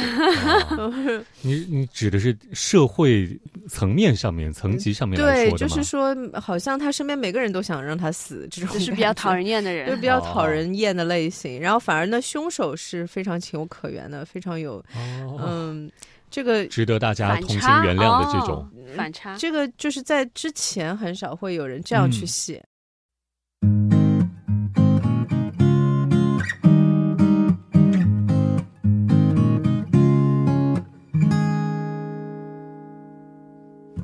还有一个点就是说，是他的密室杀人啊，就是也不是说密室，就是因为密室特定的封闭空间对对对对，因为密室是另外一个类型嘛，但是它是就是封闭空间里面的这个谋杀案比较比较常见。然后我个人其实最喜欢的还是那个东方快车谋杀案。啊。嗯，因为那个其实就是它又是密室又不是密室的感觉，就它又是封密室，对它又是封闭空间，但它又不是那么封闭的一个一个空间的那种感。觉，就蛮有意思的。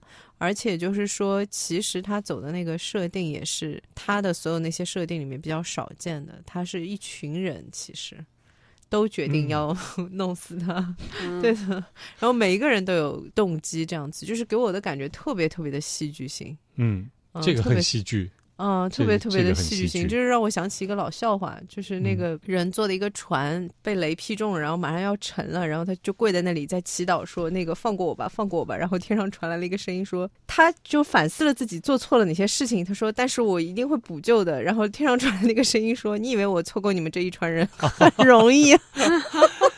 我我他说我虽然做错这些事情，但是你看他们都是无辜的，你知道吗？就是说我回去我一定会改的，只要你给我这个机会活下来。然后天上那个声音是说，你以为我错过你这一船人容易？我每次看就是说像就是《东方快车谋杀》这种的设定，我就会想起凑这一火车的人也不太容易。我就会想起那个那个笑话嘛，我觉得就是很难，因为因为你要合理化所有的这些角色的这些线，然后应该我记得是一九年还是一八年的时候，就是重拍了嘛，嗯，重拍的那个设定我也非常喜欢，然后是呃 Johnny Depp 呃约翰德德普。都是老戏骨，然后都是戏非常强的，而且他那个导演其实是呃英国蛮有名的一个演员。这个演员呢，呃演很多诺兰的片子，就包括这次《奥本海默》里面，他其实演的波尔嘛。哦，是他，嗯，是他。然后他在这个阿加莎的这个系列里面，其实都是他自导自演的，就他是导演，然后他演的是那个 Polo 探长嘛，然后他又同时就是他是导演。其实我在他导最早的时候，《东方快车》的时候是蛮喜欢的，越来越不行了，是吧？哎，怎么说呢？因为这次《威尼斯惊魂夜》刚映完，然后我竟然连声音都没有听到，我 好惊讶。他也是冲到这个国庆档期里面，感觉有点被埋在里面的感觉。九月十五号九月十五号开始，他本来应该是希望能够冲到国庆。档，我估计国庆可能都已经对冲击失败了。我估计国庆档他可能都已经下了。对，其一就是说不是很懂为什么他对这个 IP 有那么执着的迷恋。其二就是说阿加莎这个故事是不是应该很久了，所有人都知道这个故事的套路了，他是不是会比较难改变？这个就是我之前跟你说的那个点，就是大家爱看的是那些角色，就是呃阿加莎的故事就不一样。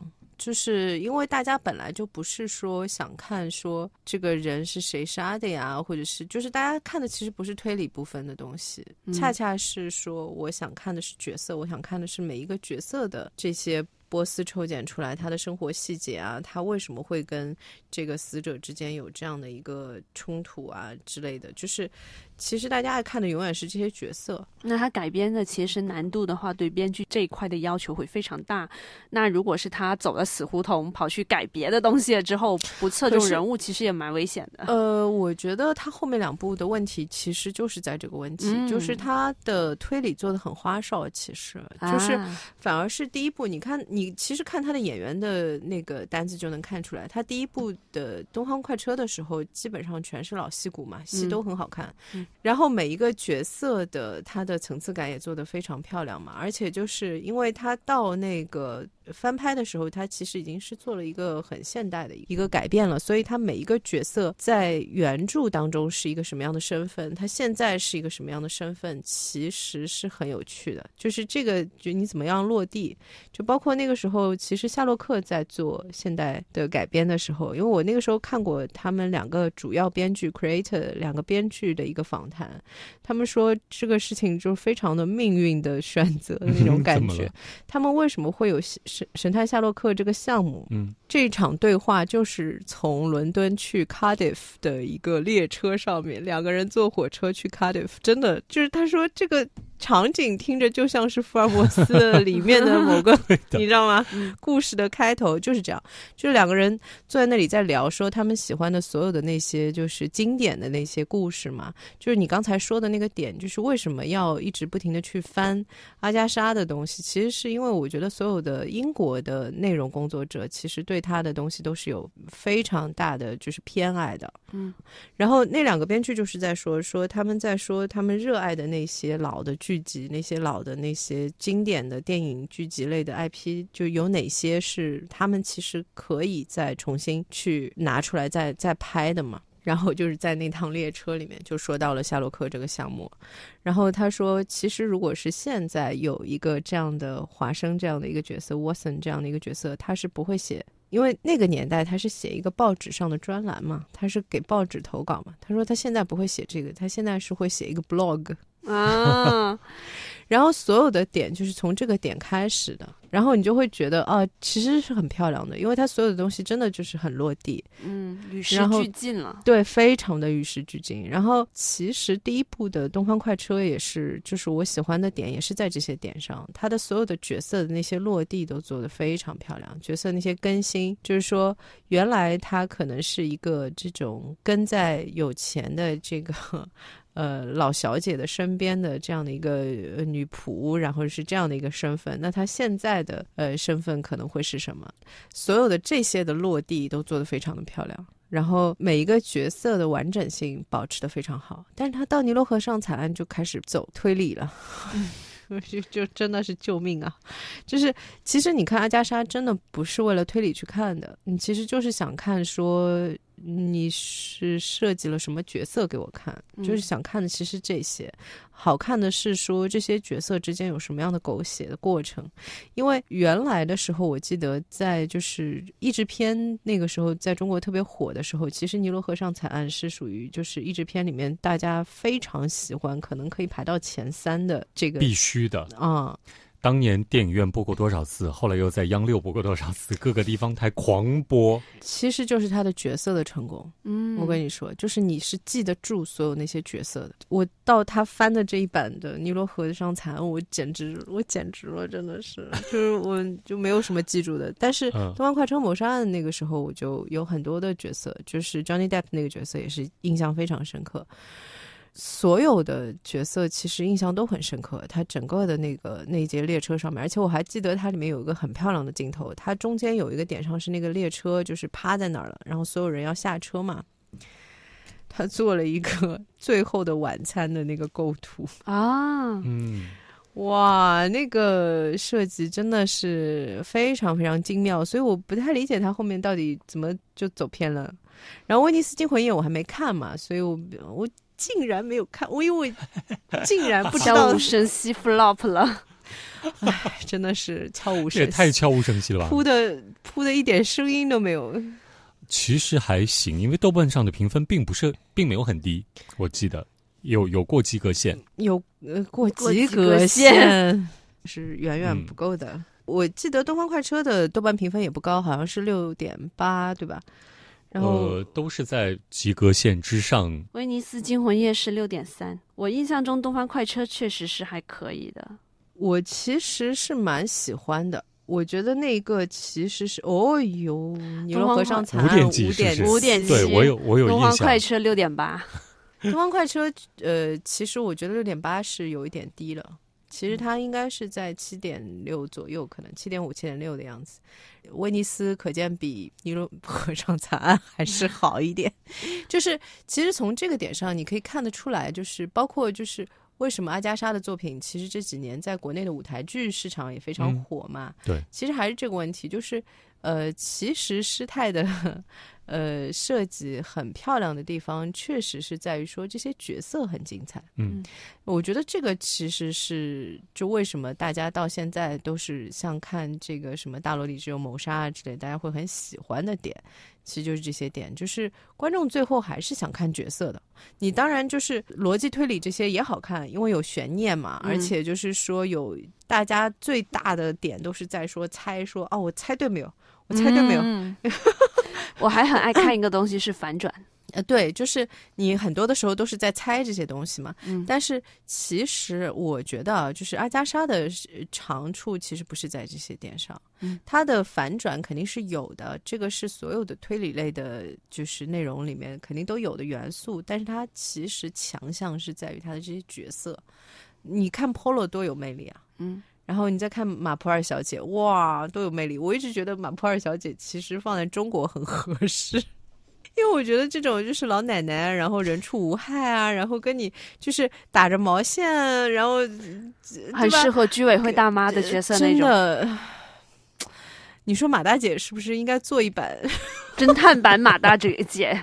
真的呀，就是探一些这种，就是可以啊。谁家楼上扔下来一袋垃圾？这谁扔的？对我突突然就想起那种朝阳区大妈帮忙破案的那一种。对，就是不用不用，就是真的不用那种，就是什么谋杀案这种，就是不用，就是很小的事情，就是谁家的东西找不到了呀？什么自行车又丢了呀？哎，就是这种这种，然后就会很有趣。又说回到居委会。简直是 很好，圆回来了，太棒了。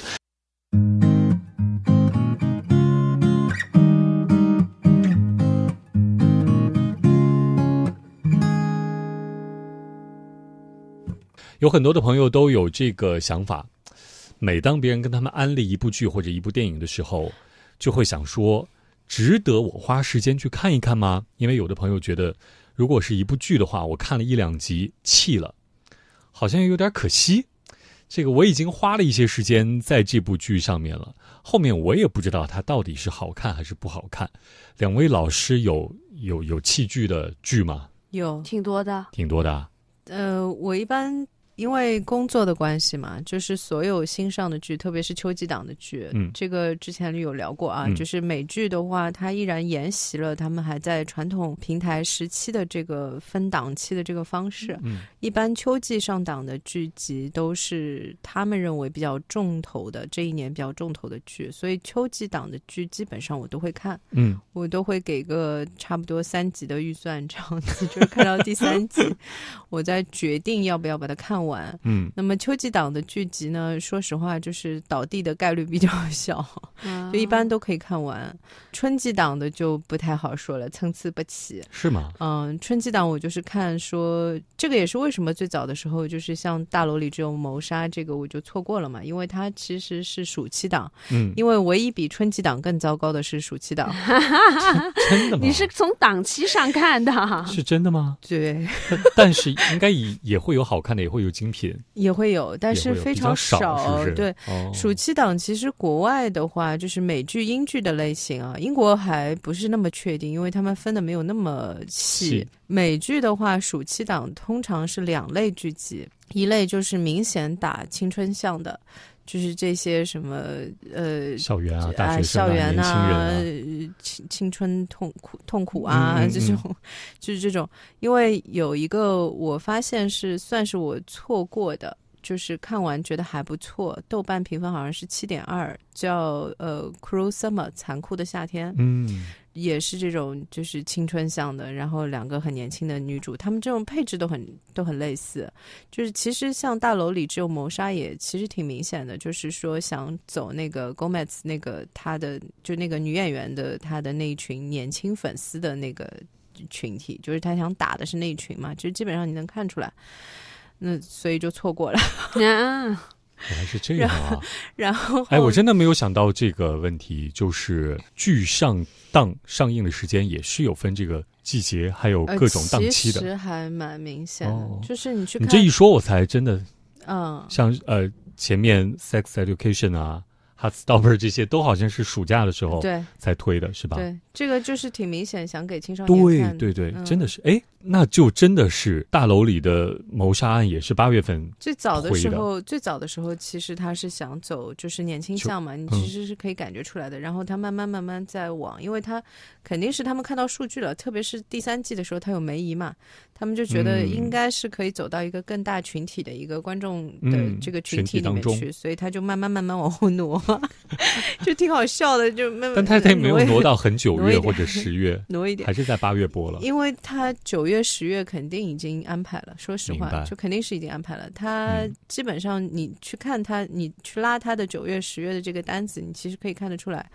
都是这种基本上属于两三年前就定了的项目。哦，是吗？啊，哦，而且它又是个三十五分钟的这种短剧嘛，它体量还是撑不起来嘛，就比较难，确实也是，就比较难。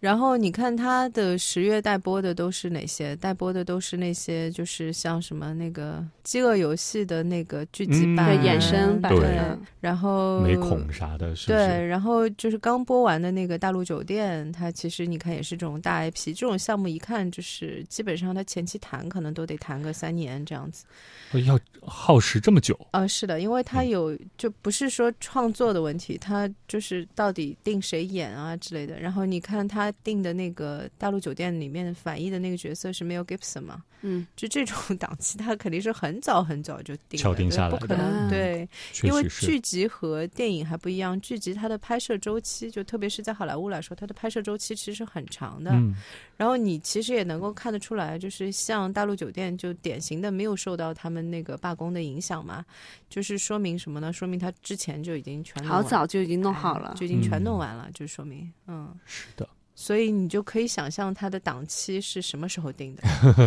因为他的档期是在他就是开拍前定的嘛，那你想推，就是往前推，至少推一年多是肯定的。它可能都是两年的时间，是。我一我一看这些要盘所有人的档期，然后所有人都必须在在这个时间上开工，我就立刻觉得啊，一个项目真的充满了不确定性。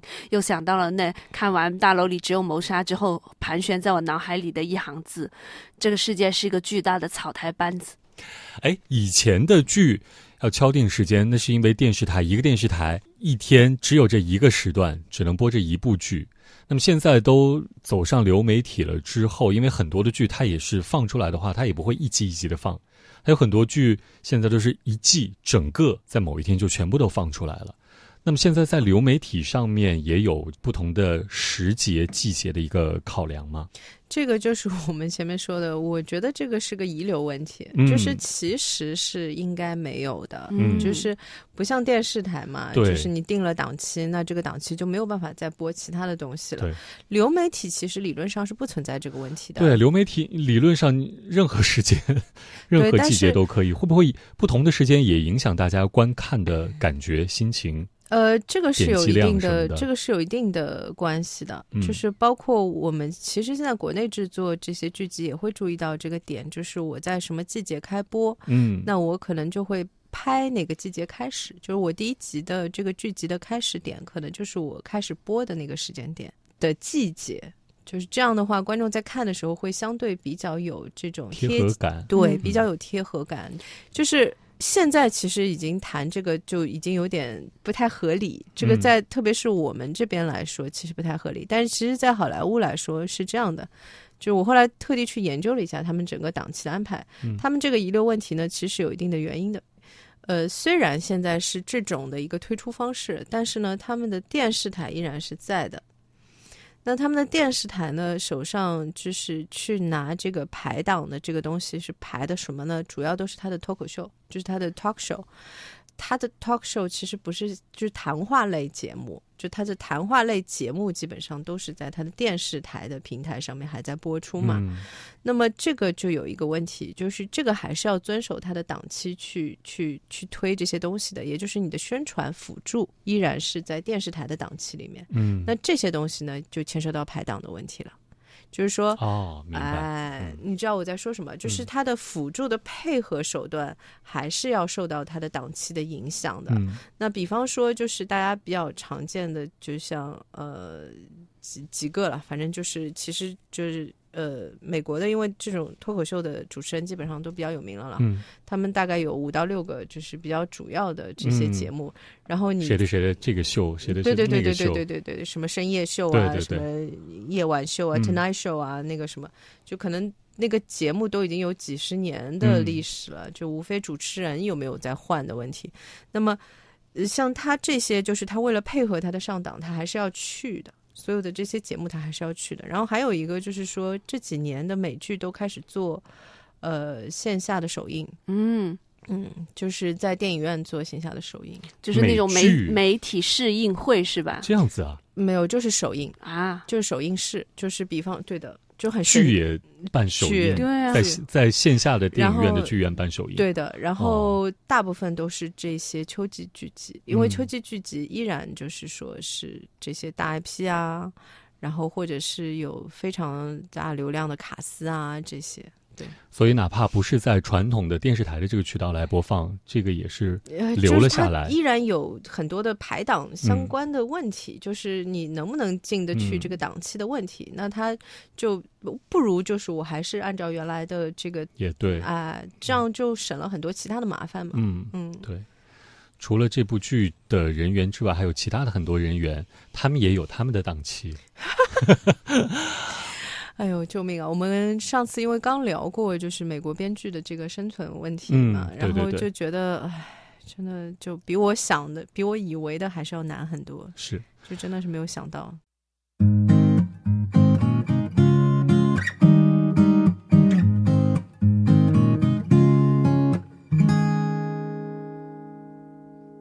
好，那我们就聊一聊另外的一个话题啊。当然呢，也是跟我们今天刚才最开始说到的这部剧有关的，就是我们已经用几期的节目来介绍过的这部美剧《大楼里只有谋杀》。那么今年呢，二零二三年是推出了它的第三季。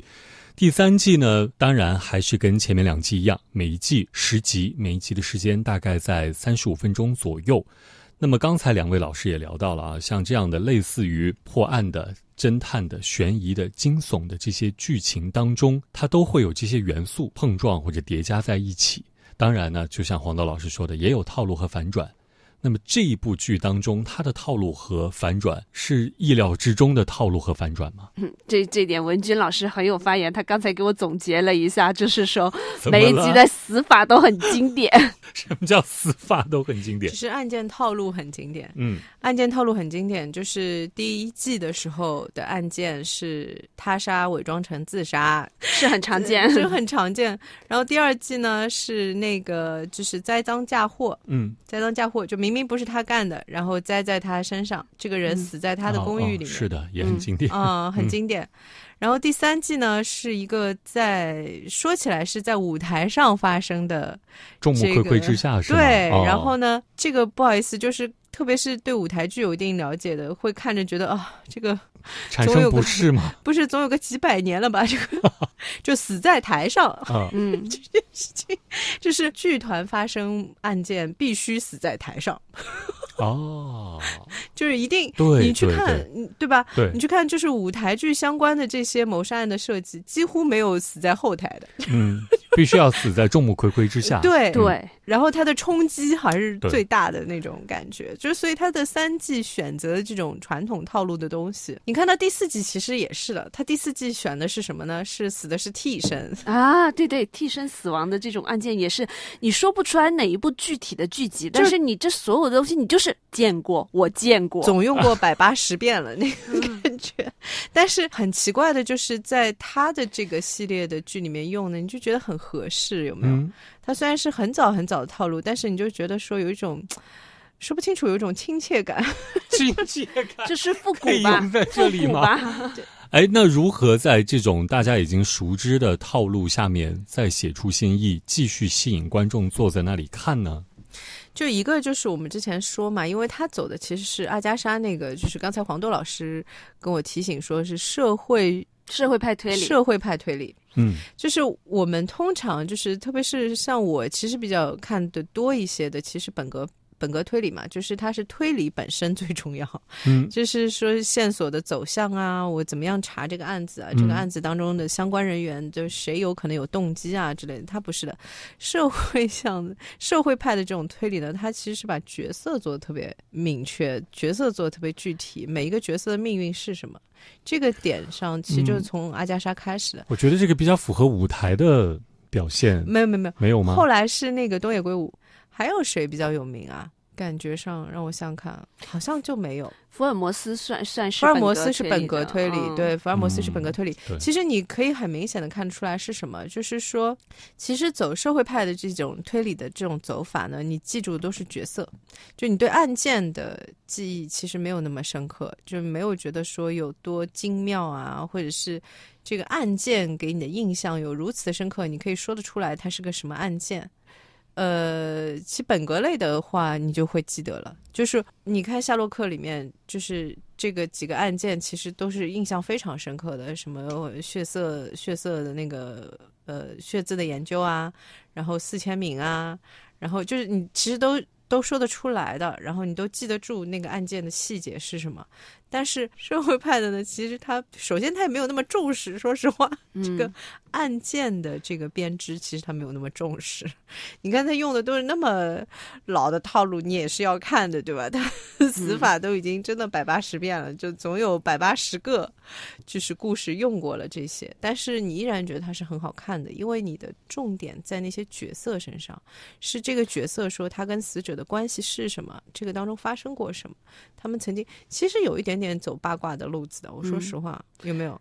大楼里只有谋杀，他们自己主创的的那个做播客的粉丝都在吐槽，他们都已经水了好几集了，到底什么时候回到探案路上？是吗？对，就很可爱。他们自己吐槽自己，就很可爱。就是对的，就是。这个写的蛮好玩的，就是你从编剧的角度来说，就等于你编剧自己在吐槽自己嘛。就 是你找一群角色出来说说，睡了好几集了，什么时候回去探案呢？哎，我我想起来有你你这样说的话，有一个剧就是这几年比较热门的，可能也比较符合这个，就是大家记住人物比较多的，就是《隐秘的角落》啊，有道理。就是呃，从这个角度来说，紫禁城也是确实，他是走的社会派的。其实我那个时候其实看是看《白夜行》还是看什么，就是明显感觉出来，就是这不是我喜欢的 类型。就是他会把角色写的就是特别的完整嘛，然后就就是整个包括就是凶手的整个心路历程，他会写的特别完整嘛。就这个就不是我特别会爱看的类型，我真的会喜欢看就是说本格推理类的方向的东西，就是一步一步剥茧抽丝啊，然后看它的整个细节。有哪些遗漏啊？有哪些是走偏掉方向的那些东西？我会我会喜欢看那个类型。但是从这个角度来说，其实两个类型并没有就是谁更好，或者是谁更这个差的感觉。两个类型的，我觉得娱乐性都很好。嗯嗯，你你这样说，好像香港电视剧是比较喜欢把这两派都杂糅一起。就是说，他他就是 TVB 的破案剧是吗？对，TVB 的破案剧就是说，第一，他人物还是蛮固定的；第二，第二就是说，他又有点说是两三集一个剧这种，两三集一个剧情这样。呃，其实香港呃港剧的这些推理。的类型，你如果爱看的话呢，跟你喜欢看的那个犯罪心理其实一个类型的。嗯嗯，犯罪心理在我看来就是很少见的，把就这一群人，就是他们去破案的这一群人的角色做特别的好，你没有发现吗？嗯，就是我为什么到后来就是实在实在，因为真的就是他的案件已经没有什么看点了，啊，对。真的是看了我实在太疲劳了，因为他拍太久了，他没有什么新的套路可以玩出来了，而且特别是他们这种一集要结束一个案件的这种 format，太快了吧？哎，就是很难，就是说把东西讲复杂了，其实就是这个问题，就是都是很套路化的东西。但是呢，就那些角色还是好看的，嗯，就是他们去探案的那组人，在我看来，就是那个角色是好看的，嗯。然后港剧在我看来就是这样，就是他们那群侦探其实还蛮好看的，而且呢，港剧有一个天生的这种倾向性，就是。他因为你看啊，他不是把那个死者或者是死者身边的这一群人的角色做开了，他是把探案的这一群人的角色做开了。就这个点上，其实还蛮好看的啊，警察视角，而且就是真的就是我觉得是港剧的强项，就是很落地。嗯，就你随时就是感觉他们要坐下来打麻将了那种感觉 就是不然就探案探到一半啊，好饿，去茶餐厅吃个呃那个菠萝包之类的。对，就是很生活。这个其实，在我们看来，是我们会就我们在这种审美上都还蛮喜欢的，嗯，就会喜欢看这种生活化的细节的东西，角色身上。就是警察也是有血有肉的，也会饿，也要谈恋爱，等等等等之类的。这个其实确实就像黄豆老师说的，他其实还蛮把两派结合起来的感觉，因为他又有社会派的那种就是角色的这种展开嘛，就是 colorful 的感觉，就是角色身上的色彩的这种展开，但是他同时又是走的，就是他也就是剧情的主体依然是在他的推理的这个点上面，对。我个人还是会更喜欢，就是说像那个大楼里只有谋杀这种写法，嗯，就是说他不是把重点完全放在推理上面，但是呢，他把角色做的特别完整。我其实很喜欢的点是，他们第二季依然保留了那个第一季，就是那一对父子。嗯，就是三季啊，简都在呢。是吗？嗯，对，那个我就他是很有人情什么作用？印象当中，可能一集就比一季可能就比较独立了。这些人可能在下一季就不太会怎么出现了。这是老朋友的感觉。对，对，我会喜欢看这种，就是可以保留到第三季，甚至于第四季、第五季这样的一个感觉，就会蛮好的。因为到第。三季的时候，其实是那个是第三季，不是第二季，是吧？是第三季。他横跨了三季啊，对。就是第三季的时候，第三呃，他是呃第二季的时候，第二季的时候是那一对父子，就是那个聋哑的那个儿子嘛，他其实还帮了那个女孩子一把。就那个第二季的时候，他们抹黑的对象是这个女孩子嘛，就是栽赃。那个邦尼的那个就是呃业主委员会的那个会长的那个死亡，他们是栽赃在这个三个主要角色当中的这个女孩子的这个身上。然后呢，这个聋哑的这一对父子里面，这个儿子呃还去帮他了。其实就这条线其实做的还蛮漂亮的。嗯嗯，所以这个真的是很多的朋友听过我们的介绍以后，应该还蛮动心的。我觉得这个剧组应该给我们 打钱，就是宣传费。刚看了一下，确实有续订到第四季，嗯，那么上映的时间应该还是在明年的这个八月份。时间，我看很多的朋友在平台上已经说了，期待期待，快拍快播。嗯，好吧，那就期待一下了啊！明年我们只有这一季可以期待了，不像我们现在可以一下刷三季。好吧，那有一个期待。也总归是好的。我们后面还可以预告一下，我们后面应该马上要上那个呃，聊一下那个马上要上的那个饥饿游戏系列。哦，对，这个之前我们预告过，嗯，很期待，那就期待一下这部剧，然后我们也可以在后面预告一下，聊一下。